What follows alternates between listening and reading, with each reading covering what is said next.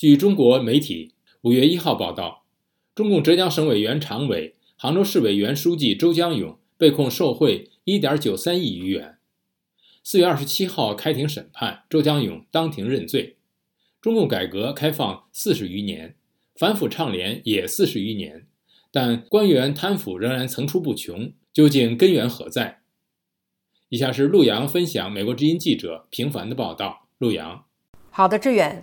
英国伦敦国王学院刘氏中国研究院主任、中国研究教授克里布朗认为，习近平反腐是特别严肃认真的，因为他意识到，如果不好好处理腐败问题，有可能遇到大灾难。布朗教授说：“其实我们都知道，在中国，你是一个腐败的官员，当然有机会你可能被抓起来，但是大部分没遇到那个问题。在中国，腐败的官员。”还是比较安全的。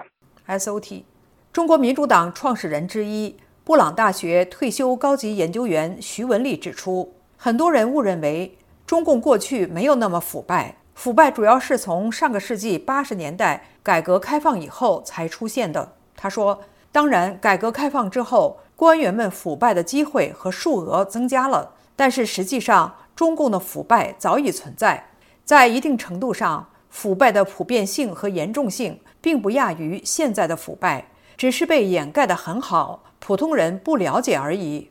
徐文丽说：“形容共中国共产党的行事方式有一个很生动的比喻，叫黑箱操作，这就是典型的黑箱操作。”布朗教授2000年到2003年期间在中国当外交官，经常见到中国的官员和企业家。他认为，中国一直没有建立起像新加坡那样的对官员实行高薪养廉的政策。在这种情况下，握有权力的官员很难拒绝腐败。布朗教授发现，中国的官员越来越像企业家，而企业家越来越像官员。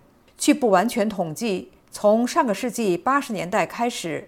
中共中央已经就监督领导干部的问题下发了二十多份相关规定，但是现实中贪官污吏越打越多，贪腐数额越打越大。徐文丽认为，中共的腐败是制度性的腐败，制度不变，腐败无法杜绝。他说：“中国共产党从他建党以来，他就是一个独裁的党，排斥一切政治力量的党，特别是他建立政权之后，更是这样做。”这样做就把自己置于没有舆论监督、没有真正的民众监督、没有反对派和反对党的监督，那这样的无三三无监督的这种一个政党，你说他能不腐败吗？志远，谢谢陆阳分享美国之音记者平凡的报道。强化监控官员，中共措施恐难奏效。了解更多新闻内容，请登录 voa chinese 点 com。